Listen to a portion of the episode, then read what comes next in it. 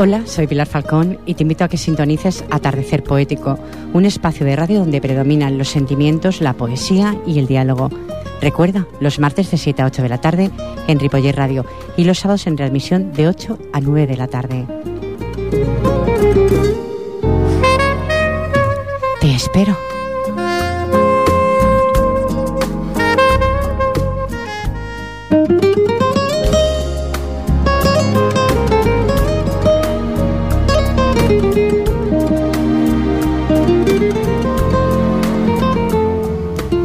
La vida es como un espejo. ¿Te sonríe? Sí, la mira sonriendo. Buenas tardes, buena tarde, martes 16 de noviembre del 2010. Sean todos bienvenidos a Atardecer Poético, un programa cultural de diálogo que intenta semana tras semana adentrarse en sus hogares, en su lugar de trabajo o allí donde exista una radio donde sintonizar. Gracias por permitirme hacerlo. Les saluda cordialmente Fran Yadó en vías de sonido y en la locución y dirección del mismo quien les habla, Pilar Falcón. Comenzamos.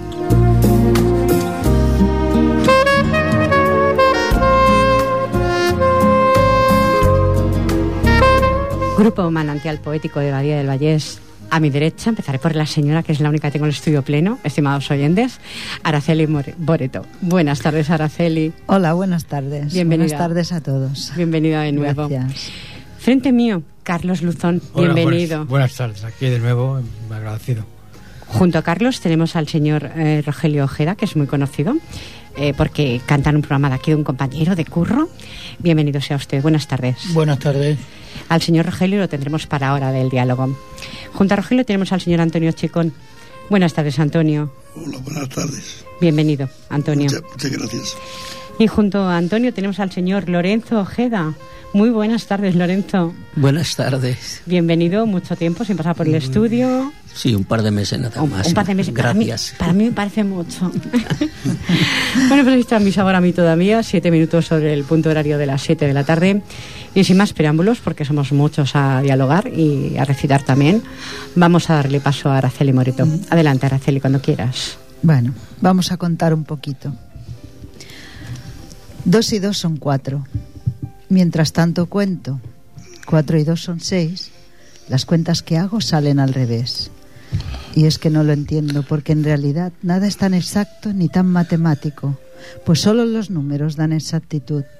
Pero es que la vida, la que tienes tú o cualquier humano, no son cantidades, sino sentimientos. Dos veces cincuenta siempre hacen un ciento, pero las verdades, aquellas que cuentan los que van mintiendo, aquellas que aquellos que visten de falsa verdad algo que es incierto, se acaban creyendo sus propias mentiras. Así que en la vida, las famosas cuentas, el 5 y el 0 siempre hacen 50. Pero en realidad, poder conversar, compartir mil cosas, saber abrazar, buscar la manera de oler una rosa y saber apreciar con delicadeza el finísimo aroma que ella desprenda, no sabe de cuentas, pues no hay que contar para imaginarnos la vida más bella. Dos y dos son cuatro, y si es tan exacto, ¿por qué no contamos un poquito más? Cuatro y dos son seis, pero como veis, el saber contar no es más importante ni más excitante que cualquier verdad. Muy bonita, Araceli. Curioso. Curiosa y con mucho contenido. Curiosón.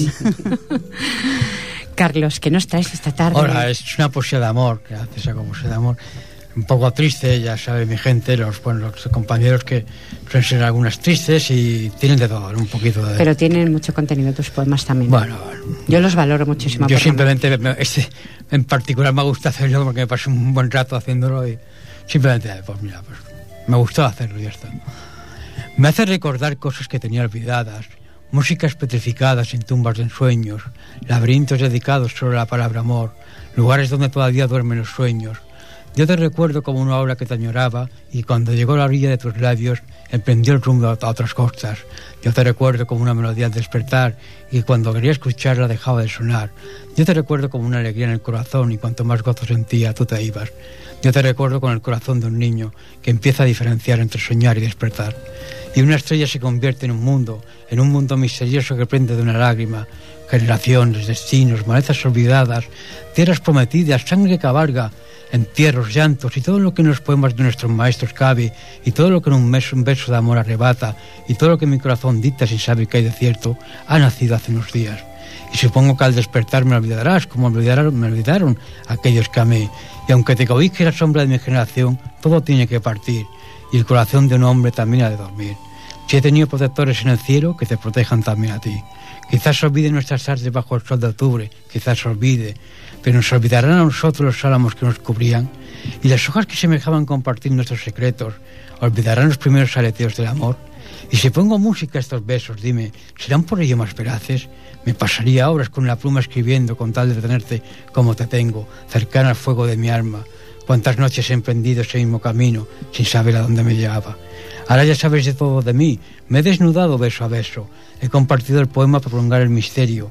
Y aunque mi retórica no sea tan rica como deseara, únicamente sé que me pasaré horas escribiendo si con ello te tengo tan cerca como ahora te tengo. La luna me ha encontrado despierto. Triste corazón de amapola, triste poeta parece decirme. Siempre te encuentras sola, soñando con algún amor, sin saber con qué amor soñabas. Llora, llora cuanto desees. Piérdete entre poetas y besos hasta el alba.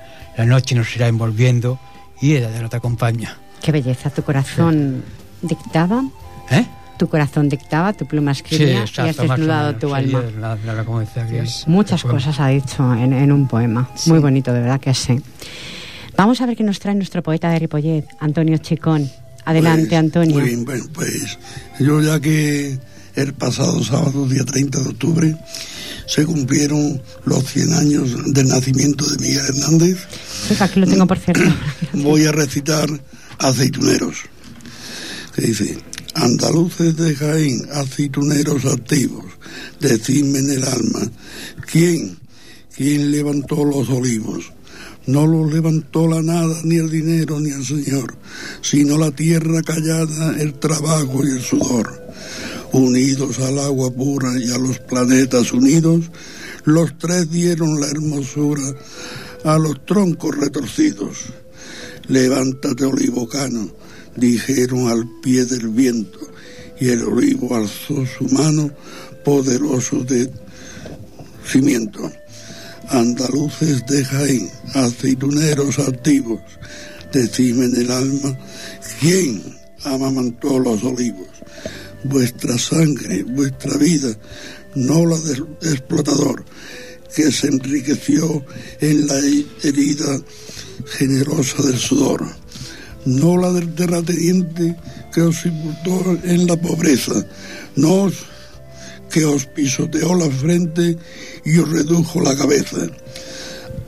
Árboles que vuestro afán consagró el centro de día. Era el principio de un pan que solo el otro comía. Cuatro siglos de aceitunas, los pies y las manos presos, sol a sol y luna a luna, pesan sobre vuestros huesos. Andaluces de Jaén, aceituneros activos. Pregunta mi alma, ¿de quién? ¿De quién son estos olivos? Jaén, levántate brava sobre las piedras lunares, no vayas a ser esclava con todos tus olivares. Dentro de la claridad del aceite y sus aromas, indican tu libertad, la libertad de tus lomas. Muy bien, Antonio, gracias. No te No preocupes. tengo la, la garganta muy buena. ¿no? Es que los virus nos atacan, estimados oyentes. ¿eh? Eso del cambio. Vamos a ver qué nos trae Lorenzo Ojeda. Adelante. Eh, bueno, esta es una poesía que la hice en un momento de lluvia el mes de marzo. Yo soy tan romántico a veces que me inspiré en componer un poema, no es poesía, más bien poema. Se titula La fuente de la vida. La fuente en la soledad de un invierno crudo y duro sufre viendo sus caños, se congelan uno a uno. Los pinos que la rodean, sus ramas partidas cuelgan. Con el peso de la nieve la fuente sufre al verlas. Ya no ve, ya no ve a los pajarillos a remojarse las alas, ni la presumida alondra que se mojaba sus patas, ni aquellos zagalillos de pantalón remendado jugando con las zagalas de cabello alborotado, las florecillas silvestres que crecían a su lado, tallos de paja mojada por la nieve enterrados. Desolador el paisaje que contemplaba la fuente, llorando, pide con pena el sol de la primavera. Quiero ver a lo enamorado beber agua de la fuente y hacerse los ramilletes de florecillas silvestres y a esos zagalillos jugando bajo la sombra del pino y los pájaros anirando y mojando sus delirios. Quiero ver la misma alondra que venía cada mañana a lavarse las patitas presumiendo en la nada. O a ruiseñor que un día cantó de la copa un pino el poema más hermoso que jamás había ofrecido. Eres la fuente más linda que hay en nuestra pradera. Date beber caminante que camina sin parar. A las aves y animales nos das alegría y paz, y a las flores de este prado tu agua vida les da, germinando en la sombra. Regadas con humildad, es el agua que da vida de la fuente celestial. Qué bonito, de Qué verdad, hermoso. ¿eh? Qué hermosura. Es hermoso, Es que ha sí, mezclado tantísimas cosas, de verdad, ¿eh? Bueno, felicidades a todos, de verdad, ¿eh? Bueno, desde el año 98 vuelvo a sacar de los baúl de los recuerdos. Le puse por título Espíritu de Poetas, un poema como todos, eh, en verso blanco, y comienza así. Cuando te surjan palabras, escribe, libera tu alma, libera tu espíritu con tu escrito. No dejes tus palabras olvidadas, guardadas en un recóndito de tu alma. Escribe, no pienses que tu pluma puede dañar, si no, ay, si no, no tendrás plena libertad. Creerás que es imposible que te surjan tantas palabras. Pero escribe, poeta, refleja tu paso en la vida. No seas uno más, sé tú mismo, cree en ti mismo y no esperes nada de la sociedad. No escribas para ganar honores. Ellos, ay, ellos pertenecen a otra esfera social. Tu poeta, quizá nunca la alcanzarás, pero estarás por encima de ellos, porque es tu verdad, la que tú guardas en el alma. Tus palabras sin rimar. Sin ser instruido serás poeta, te juzgarán, pero tú no escuches. Ves proclamando tu verdad. Nunca te podrán cerrar la boca mientras en ti quede un hálito de esperanza y de vida. No dejes que compren tu alma con el vil metal. Sé íntegro hasta el final. Deja, deja tus escritos, tu vida, que podrá servir a otras vidas. Tú, tú marcharás, porque somos caminantes sin billete de retorno. Dejarás aquellas vivencias, quizá marchitas con el tiempo. Escribe, que no te quede la duda de que tu imperio fue tu espíritu de poeta. Qué bonito. Muy bonito. No, es que Da sabes qué lugar a pasa. hablar de él. Sí, Sí. ¿sabes lo que ocurre? Que bueno, como todo es verso libre, como sigo, sé todo lo que yo compongo, pero alguien dijo un día que, bueno, que escribir para no ganar honores ni fama, pues no merecía la pena, ¿no? Entonces, mm, reivindicando todo eso, escribí esto. No estoy de acuerdo. O sea, yo creo que el escribir es una liberación de tu alma, como, como ha comentado antes, o puedes comentarte en algún poema o, o alguno de los que estamos en la mesa.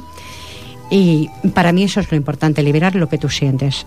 Ese dolor, esa congoja, esa rabia, ese, ese levantar la bandera y decir, no, yo quiero decir esto. Esto. Eso es escribir. No para ganar nada, porque ya sabemos que con esto no se gana nada. Se No gana en gana. espíritu, quizá. Ganas, mm, bueno, hay quien dice no ganas nada. mm, ¿Qué haces ahí? Bueno, algo hago. Pues sí, Gracias a todo lo que estéis vía internet. www.riporri.cat porque estoy segura que hay más de uno ahí.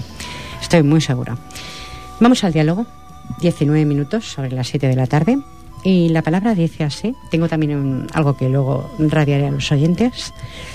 La moral es una forma de castigo para los que, nos, lo- los que no hacen bien las tareas de esta asignatura que es la vida.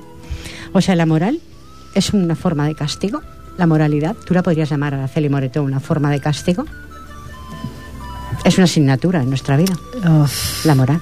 Tener Claro, moral. yo no, no entiendo la moral como una forma de castigo, la entiendo como, un, digamos, un estar, un ser, un, una, un, un, estado de una persona, ¿no? Un sentir.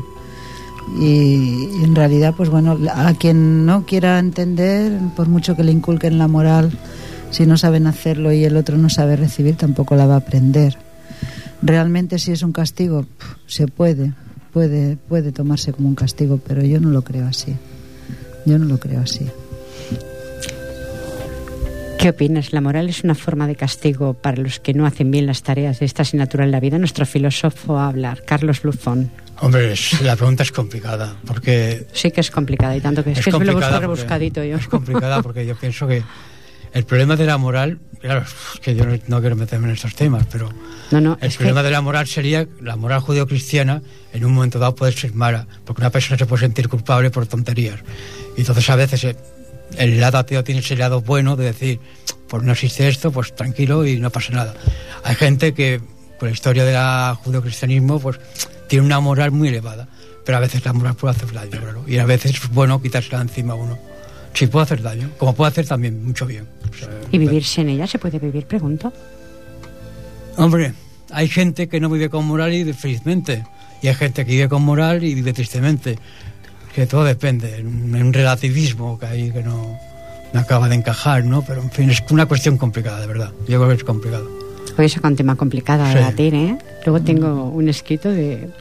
Bueno, luego, luego lo diré.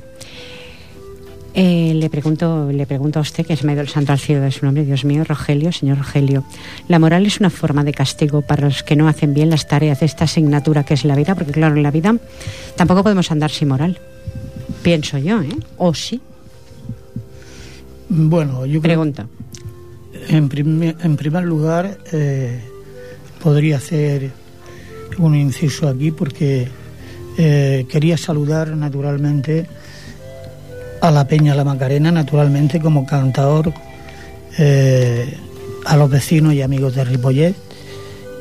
Y a continuación, pues decir que esta tarde para mí es es un bueno un orgullo una, una alegría inmensa por dos razones la primera razón es que parece que los Ojeda se ponen de moda y Lorenzo Ojeda es primo hermano mío o hijo de un primo hermano mío y naturalmente nos une la, la sangre ¿Qué tiene que ver esto con la poesía y con el cante?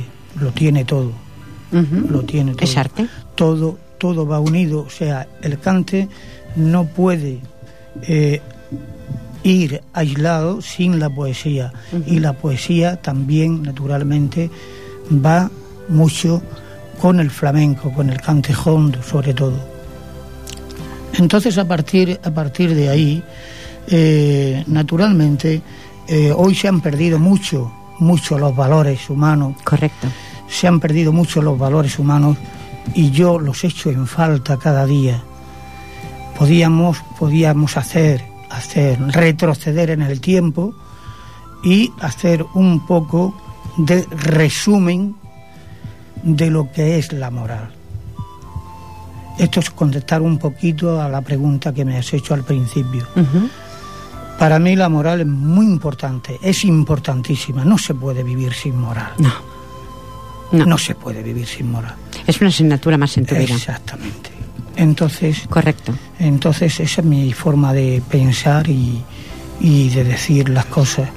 El- hablando un poquito, un poquito del flamenco, pues cómo se puede ignorar a la influencia, por ejemplo, de García Lorca en el flamenco. Es imposible. Eso es imposible. Incluso Miguel Hernández.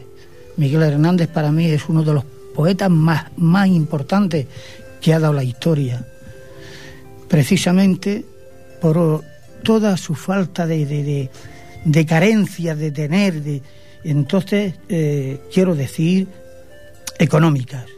Es un hombre que se cría en el campo, Lo sé, lo sé. Su biografía la sé. la saben, ¿no? Correcto. Y entonces, sí. y entonces, pues de ahí viene, de ahí viene la importancia que para mí tiene una bellísima persona, un hombre con una humanidad tan grande, ¿cómo se puede de alguna manera torturar eh, y ejecutar de la manera que se ejecutó a Miguel Hernández.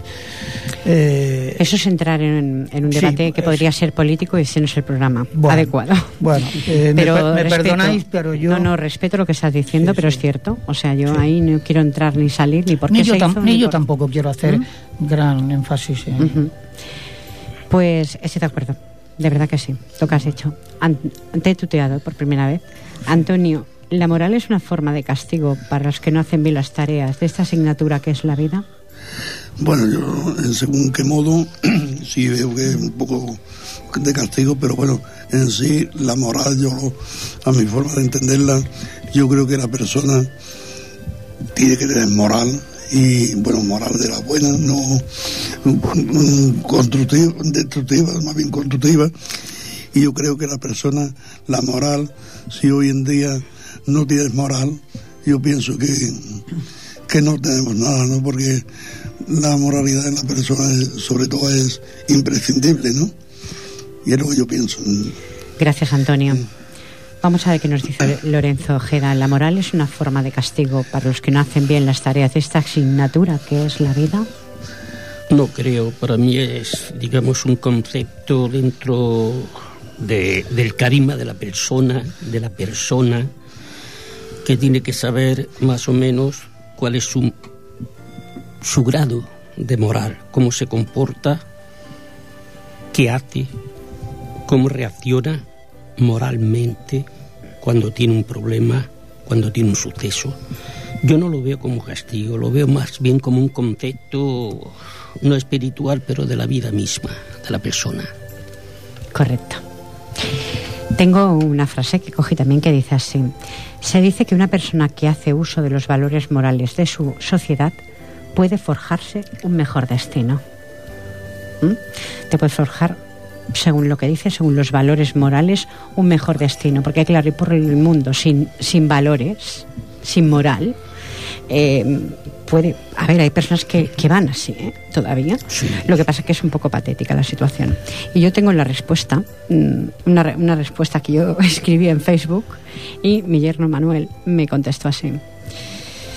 Es que ya de concepto son dos cosas, eh, son dos cosas opuestas y me pone. ¿Qué es bien o mal? para una persona amoral, el bien es algo en cierta forma subjetivo, dependiendo de que el, del punto de mira en cuestión de la persona que se mire. Y precisamente la moralidad está para eso, para diferenciar el bien del mal. La falta de moral supondrá el vacío de estos dos conceptos en la persona.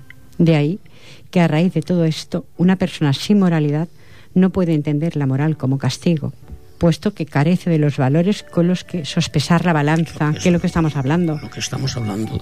O sea, me, me, dejó, me ha dejado sorprendida leer hoy esto. Porque, al, al, respecto de esta moral, es que hace, hace perdona, el Pilar se dice interrumpido. No, no, no, no, ah, no, no, digo que hace, hace poco que escuché algo al respecto. Si hay una moral que, que es humana, es de, no, no, de un grupo de gente, sino de toda una humanidad, con un deber social, con una moralidad para toda la humanidad, uh -huh. hay salvación. Si no caemos en el relativismo moral y todo, todo está permitido. Cada uno podrá decir, yo sostengo que esto es así, y quién me puede decir que no, si yo creo que es así. Uh -huh. De haber un, una especie de moral, no de una persona y de dos, sino de todo un pueblo, de todo. Como Miguel Hernández. Miguel Hernández enseña esa moral de todo un pueblo ante la defensa contra, contra lo que había pasado, ¿no? los horrores de eso. Claro, Miguel Hernández pues representa esa moralidad. Pero claro, a veces la moral también puede ser, en algunas cuestiones puede ser, puede ser preocupante. Preocupante, pero es una asignatura en tu vida más. Como valores, como muchas otras cosas que el ser humano tendría que poseer, que lo que comentaba usted. Lo que pasa es que se han perdido muchísimas cosas. Entre ellos, aquí en la moral mmm, no la lleva por bandera.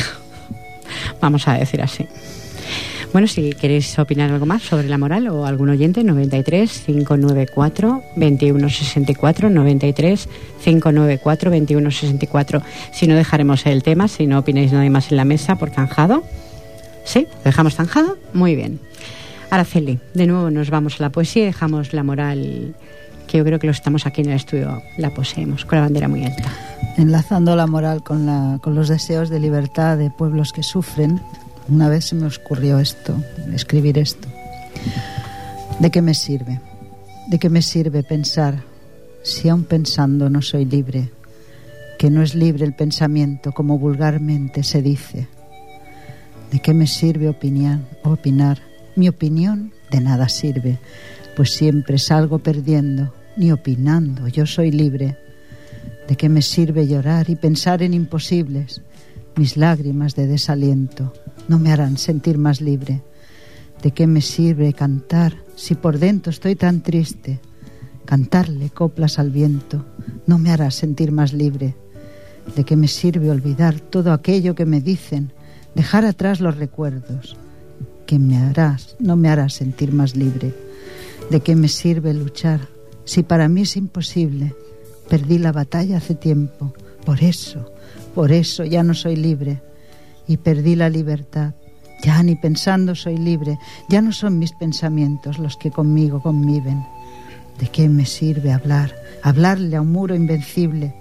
Perdí la voz hace tiempo y el eco, el eco de mí se ríe.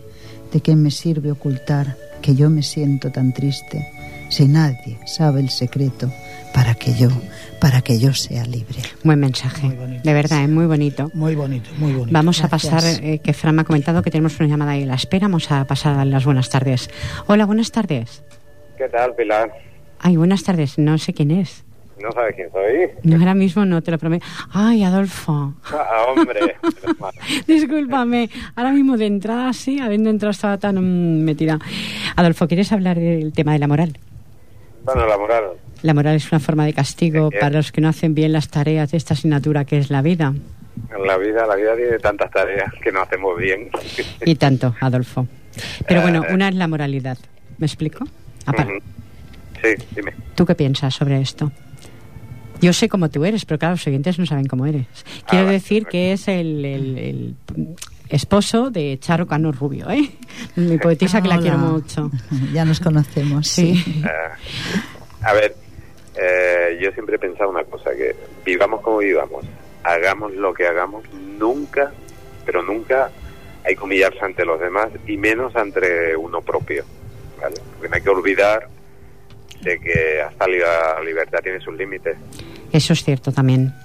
Entonces, claro, la moral de una persona de que sabe de que no está haciendo algo mal, que, que, que lo está haciendo mal, eh, y me parece que bastante tortura con saber que, que no lo haces bien y que no pones medio. Y tanto que debe serlo. Para quien no la tenga, sí. ¿eh? O Y- no, o no, o no, Adolfo. No, igual no le molesta. Digo yo, ¿eh?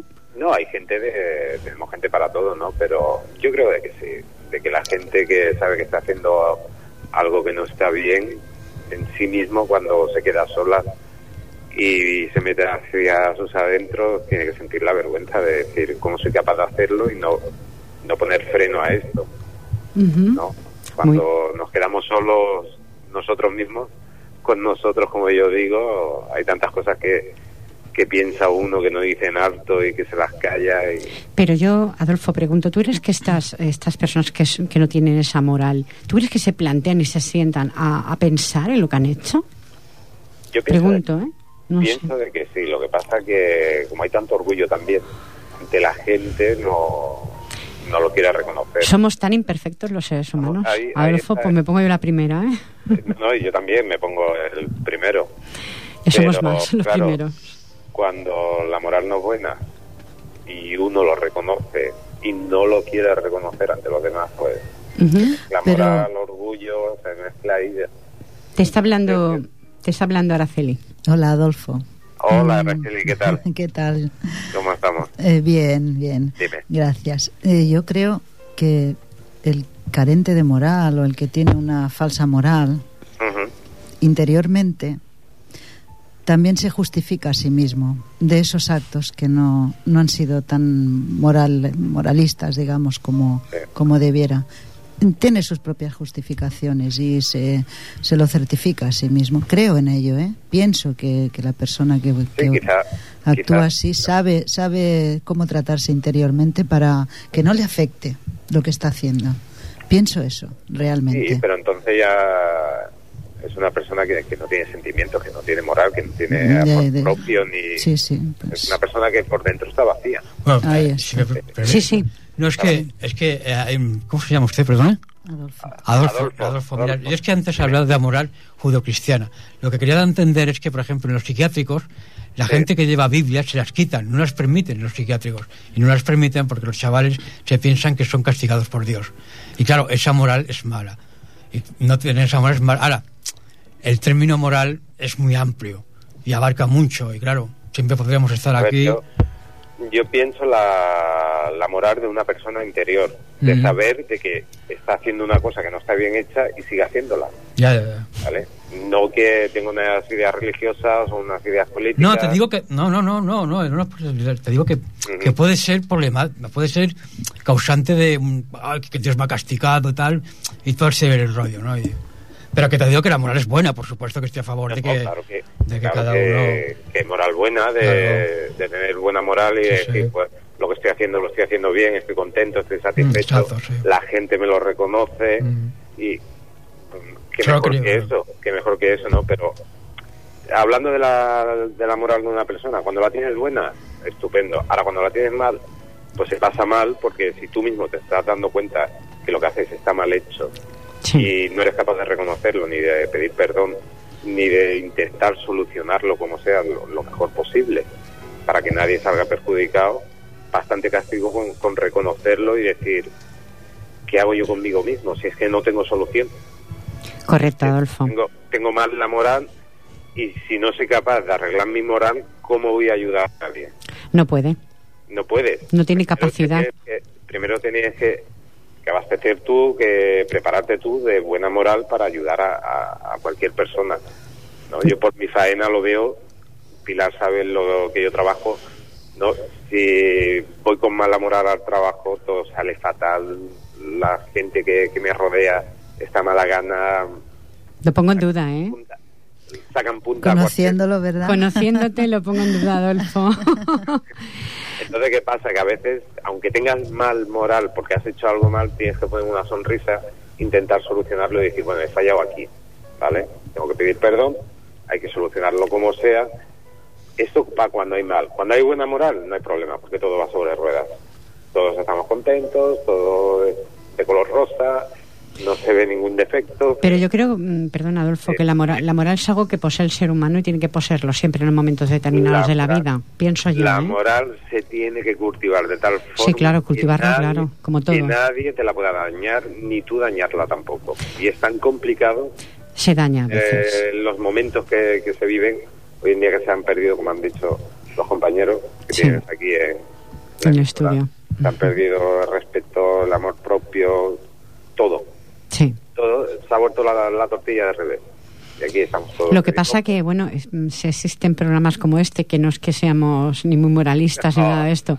Lo que intentamos semana tras semana es levantar la bandera blanca hace seis, seis años, no quiero recordar mal, en el que cada semana intentamos no dar lecciones a nadie, porque yo soy la primera que seguro que cada día aprendo, me explico, pero intentamos semana tras semana pues sacar diferentes temas para compartirlos con todo aquel que quiera escuchar. Sí, pero a Pilar, a ti te gusta buscar las, re- las preguntas un poquito, ¿eh? Vaya Sí, hoy ha sido- Hoy. Hoy ha sido rebuscada, rebuscada, rebuscada. Pues no, no, no, no tuve que buscar mucho. ¿eh? Mira, creo que este tema no lo había sacado nunca y creí que era un tema que también sabía de sacar a la luz tal y como está el patio, ¿no? Tal y como está parte de la sociedad, vamos a decir parte de ella. ¿eh? No vamos a ponernos todos en el mismo puchero, si no íbamos mal. Mm. Estas- también hay que tener buena moral que hay gente muy buena, muy maja, muy sana. hay gente maravillosa. Hay que compensar la balanza y ya está. Eso intentamos, y ya está. eso intentamos. Bueno, guapetona, Muchísimas gracias, Adolfo. Un placer hablar contigo. Un besito saludo. muy fuerte a Charo. saludos a todos. Eh, No estoy con ella ahora porque estoy terminando de trabajar. Igual está escuchando, vete a saber. Aprovecho para decirle de que ya pronto estoy en casa y un beso muy fuerte para ella y para todos los que estáis aquí. Muchas gracias, Adolfo, por la labor que tú también haces en tu Venga, trabajo. Un abrazo muy fuerte, Adolfo. Venga, igualmente. Que tengas buena tarde, buena semana. Gracias. Adiós, adiós. Pues ahí estaba el amigo Adolfo, porque lo considero amigo. Igual que Charo, igual que a su esposa, os considero amigos ya. Te doy paso, Carlos, y adelante. Bueno, yo eh, muchas veces echo poemas a un río que está al lado de mi. de la- por la ventana lo veo y ahí me paso la infancia con los amigotes. eh. y siempre lo tengo, en- lo tengo en mente a veces, ¿no? Has Río. dicho, perdona, has dicho amigotes. No hablará como despectiva, ¿no? No, amigotes siempre son, no sé cómo decirlo, no es una expresión que... No, es que parece amigotes como, ¿no? Como un poco... No, no, no es despectiva. eh, No son amigos como tú quisieras. No, no, que va, que va. Es, los amigotes en sentido de que lo son y lo han sido toda la vida y lo, serán, lo seguirán siendo. Es- O sea, son más que amigos, entonces. Exacto, exacto. Vale, no suena despectivo, entonces. Sí, sí, no, no, no. Adelante. Es un superlativo Sí, en este digamos, caso. es que según cómo suene, ¿no? No, yo decía que van a seguir siendo siempre tal. Bueno, río que tantas veces he mirado tus aguas, que llevas en, esa- en ellas las risas de antaño, el jardín donde poder soñar conmigo mismo. Mira ahora mi corazón desvalido, mis pisadas desiliado, la ausencia de vida en este mi corazón perdido. Llévame contigo a esos, a esos otoños que tus aguas riega, teniendo a las gaviotas como compañeras. Yo río, por amigos ya solo me quedan las lágrimas y las penas, y algunos sueños que ya, son- ya no son sino quimeras, y vivo donde viven los que de ellos se olvidan. Mi camino es como del anciano al que solo le queda su pasado, y cuando por el cielo ves las aves que emigran, sabe el secreto que la vida le tiene guardado.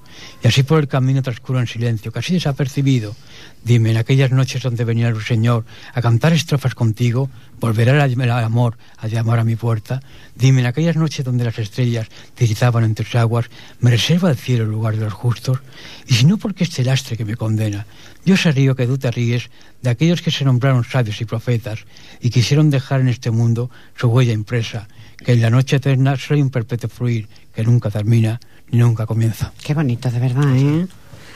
En la readmisión me escucharé tranquilamente a escucharlo de nuevo otra vez en la readmisión, de verdad, qué belleza. Antonio, adelante. Pues Antonio, chicón, mm, Fran, no, es que parece que te escuchaba. Gracias, Fran. sí. Bueno, yo voy a, a recitar una cortita que la titulo Ay, qué guapa eres. Es dedicado a una chica que vive aquí en la Rambla. Ay, la chica, espérate tú, que está tu señora escuchando, Sí. Antonio. Ay, qué guapa eres. Eres tan guapa que si fueras un rosal en medio de un jardín, tus rosas florecerán más hermosas. Y yo siendo tu jardinero, con mucho esmero te vendré a cuidar.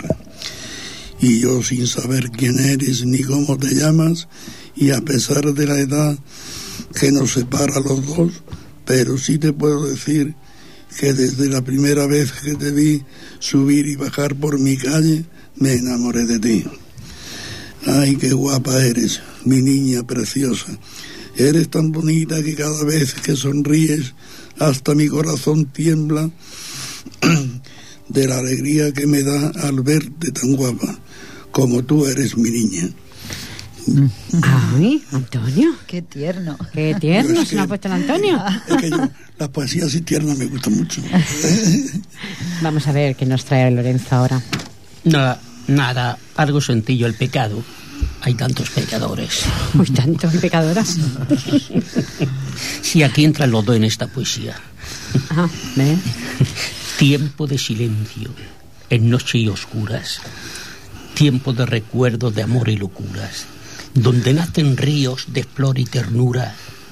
Donde nacen vidas por las aventuras. Andarás camino buscando su tiempo. El corazón roto y el alma en silencio. ¿Dónde está la vida? que nos das el tiempo? ¿O el arma perdida buscando el evento? donde hay raíces que arranque el viento, donde todo llega, sufriendo en tormento. Su, locura, aven- su loca aventura salían de un concepto, todo era vivir y amar en silencio. Aquellas promesas perdidas en el tiempo y engaños de amores, sin remordimientos. Llorando hay un niño, llora en silencio. Lo han abandonado, está casi muerto ya solo se oye el eco del viento. Qué bonito, de verdad, ¿eh, Lorenzo? Ese chiquillo que nace del pecado, ya ha dicho pecadores. Pecadores. bueno, pero a ver, todo chiquillo que nace, no nace del pecado. ¿Tú lo consideras un pecado? Perdón, donde nacen vidas por locas aventuras. Ah, bueno, eso sí que sería de...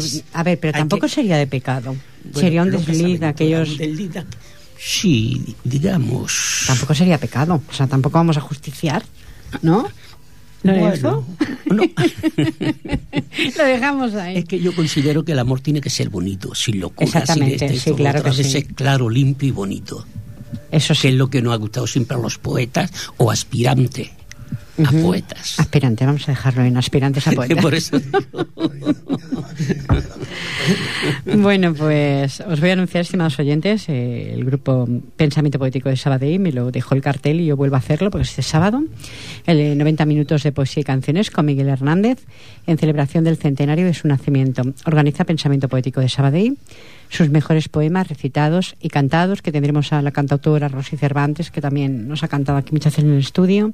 Eso será el día 20 de noviembre, sábado, en la Casa Alperacuar de la Rambla de Sabadell, 69 a las 17.30 horas. Os esperamos, entrada libre. Quien pueda ir, estimados oyentes. Me parece que tú, Antonio, querías ir, ¿no? Yo, si no pasa nada, pienso, pienso de ir. Yo lo tengo un poco difícil. Sí, Bueno, Y estaré a las cinco y media, estaré allí como, como un clavo. ya sabes dónde está el Casa Sí, Como vamos cada año a la maratón. Cada año vamos a la maratón Sí, de sí. poesía. 45 minutos. Mm, Tiene que ser algo, eh, os, os, mm, pediría por favor muy breve. Bueno, esta no es muy larga. De acuerdo. Eh, estoy ahora recopilando los poemas para hacer un libro y me he dado cuenta de cómo escribo un poco. ¿En serio? Sí, intento, intento. Y bueno, he hecho un estudio un poco y eh, me salió esto. Dice, examinando mis poemas uno a uno en condiciones, veo que se repiten unas cuantas expresiones. La más usada es sin duda la que nos habla de amores. Luego van los pensamientos, siempre unidos a temores. Escribo como lo siento y en algunas ocasiones hablo de naturaleza o también de reflexiones o cuento historias pasadas o hablo de ricos y pobres o me vuelvo moralista buscando miles razones. Escribo a la desesperanza o a las falsas ilusiones, también a la fantasía que oculta viejos temores, también le escribo a la niña que dentro de mí se esconde o a la vieja que de ser, si es que vivo para entonces. Escribo no solo por escribir, para contar emociones, pues siempre nacen en mí poemas a borbotones. A veces hacen reír o llorar en ocasiones, pero siempre cuando escribo son gratas mis sensaciones. Y luego cuando repaso mis versos en ocasiones, yo me hago cruces pensando, no hay nada que me apasione más que escribir poemas, pues dentro de mí se esconde el alma de algún poeta que cayó sus emociones. Y he de seguir escribiendo para que algunos lectores, si es que desean leerme y compartir sensaciones, sientan conmigo a la vez y que a la vez se emocionen, si es que el poema merece que el lector, que el lector sienta emociones. Seguro que sí, estoy segurísima. Adelante, porque nos quedan muy pocos minutos. ¿eh? Dejo, dejo en mañana en los acordes de un ruiseñor, en la cresta de una hora que expira en la mar, en la, en la encrespada hoja que el viento azota, o quizás dejar una esperanza de algo mejor. El viento de la mañana, ¿qué noticias traerá? ¿Qué dice en el susurro de los álamos, sino lo que mi corazón me dicta? El viento lo conoce y le grita, ¿no me reconoces? ¿Olvidaste ese sonido de nuestras voces? ¿Qué triste guitarra llevas dentro que ya no nos oyes?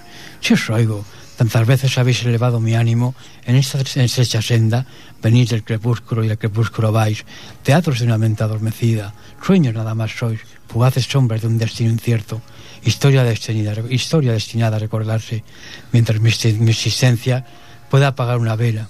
Mas qué noticias traerá mañana, susurran los álamos su nombre, por Dios, que no se haga viento en el silencio, que su- Lo siento, pero es que no me gusta esta poesía. Vaya, Bueno, pues has dejado. No me Dejamos ahí. sí. Yo so- te quiero Sí, decir, ya, Carlos, ya, que nunca se apague esa vela. Ya, vale. Esa vela, ¿vale? Manténla, manténla encendida porque es un es, es, es una claridad de luz, una claridad de que, te- que te puede que Sí, te puede sí. llenar No, pero es que cuando de- no me gusta, ya son los compañeros que lo digo realmente. Estimados oyentes, se ha cortado el mismo hecho, no me gusta, fuera. El directo es el directo. Eso es el directo. Imaginaos, oyentes, la, la, la sensibilidad que hay en este programa, porque no me ha importado que lo hagas. ¿Me Ya, explico? ya. En absoluto. Cuando no gusta y no Sí. quiere uno hacerlo, no lo hace. Este programa es, funciona así. Antonio. Bueno, yo voy a recitar una dedicada a mis padres. Qué suerte he tenido con teneros como padres a vosotros, que tanto amor me habéis dado como hijo vuestro que soy. Desearía teneros a mi lado, cosa que es imposible. A ustedes, mis padres, que la vida os debo. Hoy os escribo esta poesía con todo el amor que ustedes me han dado desde el día de mi nacimiento, que ya hace unos años. Mas hoy quisiera volver a mi niñez y sentir el amor que ustedes, mis padres, me daban cuando yo era muy pequeño y no lo entendía. Hoy sí que lo entiendo, ya que padre soy de tres hijos maravillosos y abuelo a la vez, los que me colman de placer. Hoy sí que entiendo vuestro amor. Estimados oyentes, eh, en el poema habéis podido descifrar que le dice ustedes a sus padres, eso que ya se ha perdido, ustedes. Quizá demasiado respeto, porque quizá es demasiado, algunos pensáis demasiado, pero ustedes. Ahora le dicen, oye tío, oye tía, ¿qué pasa, abuela? ¿Mm? O le llaman por el nombre. Por decir algo, Sí, eh, no le dicen la palabra ustedes y ese Sí. respeto que mm, sabe tener. Dime, dime, Lorenzo, dime. Habla Me de da eso. tiempo de recitar esta cortita. Faltaría más. Adelante, es que no nos da tiempo. Es, tanto Es que sí. simple, es simple. Sevilla. Sevilla, qué triste está. Después de un amanecer, se cerraron tus casetas de otra feria que se fue. Volveremos en abril con mucha más ilusión, empezando un año nuevo con sevillana y amor. Y así se van sucediendo los años y esa unión de todos los sevillanos que adoran su tradición y volviendo a mis raíces de este pueblo andaluz al que nunca he olvidado, lo llevo como una cruz. Sevilla sigue el camino de esta bella tradición, bailando por sevillana lo que el poeta escribió. Muy bien. ¡Ole! ¡Ole! Y si está Juan Pan de Cádiz, que muchas veces está vía internet, Juan. ¡Ole! Ahí va. Ese, ese ole. Que no nos ha querido cantar. Me ha, me ha dejado usted con la cosilla que no nos ha querido cantar. Pero bueno, uy, qué Eh, golpe bueno. Bueno, pero es igual, eh, yo lo respeto. Está, eh, le gusta mucho cantar Bueno, en yo el programa querido- del compañero Curro y hay que respetarlo todo, ¿eh? No, no, yo quería dejar el espacio también para. Porque era un espacio de ellos y. aunque yo podía haber hecho alguna poesía también, que también la sé. Pero pasamos de eso. Yo he querido cederles el espacio, que en realidad yo he venido aquí por acompañar y. Pues lo recordar- agradezco. y recordar a los vecinos de Ripollet que, que bueno que tenemos ahí a la vuelta de la esquina también el día de Andalucía con lo cual ya estamos empezando a preparar también un poquito todo todo ese contenido Bueno, yo creo que mejor lo dices mm, ¿eh? en el programa de Curro, porque este Sí, programa sí, me parece que muchos mm, folclóricos no lo escucharán, creo yo, ¿eh? Y si es así, pues mira qué bien, pero que yo sepa no me han llamado muchas veces. Desde el año 2006, para terminar ya, eh, Atardecer Poético en la esencia del olvido. Salí sin hacer ruido, en silencio. Él era solo mi testigo. Y le pregunté al destino por qué siempre me sucede lo mismo.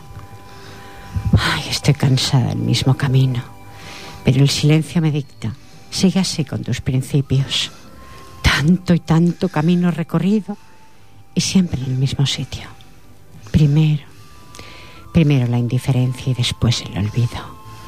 Te sientes marioneta en manos de los que manejan los hilos del olvido, los arrogantes mortales que están vivos, los que piensan, hoy respiro. La esencia del olvido daña mi alma, cansada de tanta lucha, y al final, camino y más camino recorrido. La esencia llega hasta mí sin hacer ruido. El silencio vuelve a ser mi testigo. Aquellos, los otros, los arrogantes, no saben a qué puerto me dirijo, porque no navegan en mi barco, el barco del olvido. Navegan siempre sin rumbo fijo, porque nadie les da una mano de amigo. Pero si él avanza en su maltrecho camino, los engañan.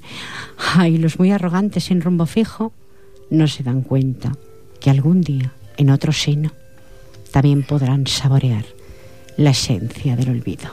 muy bien Hermosísimo. Eh, no me- Es muy realista. Yo siempre he navegado con el mismo barco. No he cambiado nunca de barco. Porque soy tal cual me presento. No, no tengo que fingir nada. Ni finjo delante del micrófono, ni finjo en la calle. No finjo. Soy tal cual me presento. Soy tal cual me presento esta mañana ido al mercado. Soy aquí la misma.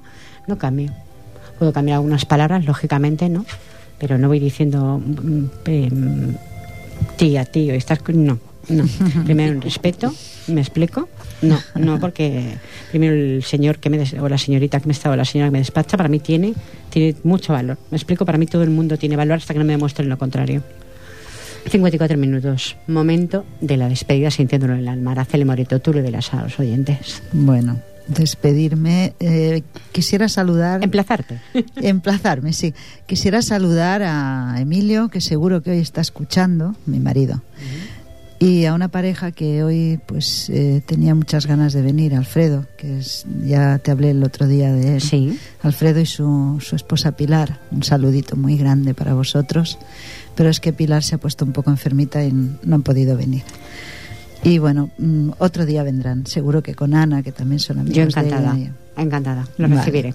Escribe bien y bueno, le gusta mucho todo esto. Aquí en este espacio todo el mundo que tenga algo que decir, que tenga algo que, que guarda dentro y lo, lo exprese, para mí es bienvenido. Vale, y un saludo muy grande a todos los oyentes, a los que llaman, a los que no llaman, A pero a todos. todos los que escuchan y a los que no escuchan, si algún día oyen también. Gracias, Araceli. Carlos, tú le dirás a los oyentes. Muy bien, pues yo eh, esta tarde me sentí muy bien y se nota que aquí en esta radio hay libertad y donde acampa la libertad pues acampa también todo el todos los mayores valores del ser humano. Gracias, Carlos. Bellas palabras las tuyas. Señor Rogelio Ojeda, usted le dirá a los oyentes. Bueno, pues eh, despedirme naturalmente de los amigos y vecinos de Ripollet, puesto que yo vivo aquí y ahí seguro, seguro que muchos amigos escuchando. Y bueno, pues nada, decirles que hoy es un gran día, puesto que el flamenco, y vuelvo a repetir, yo vuelvo a insistir en el flamenco porque hoy es un gran día. Eh, ha subido a un nivel muy alto el flamenco y se ha reconocido eh, Patrimonio. el patrimonio de la humanidad. Por lo tanto, estoy muy contento de poder dar esa noticia, aunque supongo que ya la conocen muchísimas personas, y decirle buenas tardes, buenas noches. Muchas gracias. Espero que también suba como la espuma, la poesía, que eso es más difícil. Antonio, que nos marchamos, tú le dirás a los oyentes. Sí, bueno, yo a, a los oyentes les deseo que pasen buena noche y pasen buena semana. Y a mi amigo Diego en, el, en Sanlúcar de Barrameda, un saludo y un abrazo muy fuerte. Gracias, Antonio. Eh, Lorenzo Ojeda, Yo pues desearle a todos los oyentes eh, que sigan escuchando, que tengan esa paciencia y darle las gracias. muchas gracias a vosotros. Estimados oyentes, hemos, hemos dialogado sobre si la moral es una forma de castigo para los que no hacen bien las tareas de esta asignatura que es la vida. Ahí lo hemos dejado. Lo recaptáis cada semana como mejor os convenga, siempre lo digo. Un placer, manantial poético. Lorenzo Ojeda, Carlos Luzón, Araceli Moretó, Antonio Chicón, señor Rogelio Ojeda. Un placer, Fran Llado, por estar ahí. Muchísimas gracias. Jordi Puy también lo tengo por aquí. Estimados oyentes, la remisión recordad que es el sábado de 8 a 9 de la tarde. Si deseáis volver a sintonizarlo, me olvidaba y no me quiero olvidar Adolfo de ti. Un abrazo muy fuerte para ti y tu esposa. Os aprecio un montón, ya lo sabéis. Y en breves momentos en antena entra mi compañero el hombre lobo. Os dejo con él muy prontito, en breves minutos. Nos vemos, nos encontramos. Pues si ustedes lo desean, será la próxima semana. El cordial saludo, esta incondicional de ustedes, que es Pilar Falcón. Feliz semana, adiós.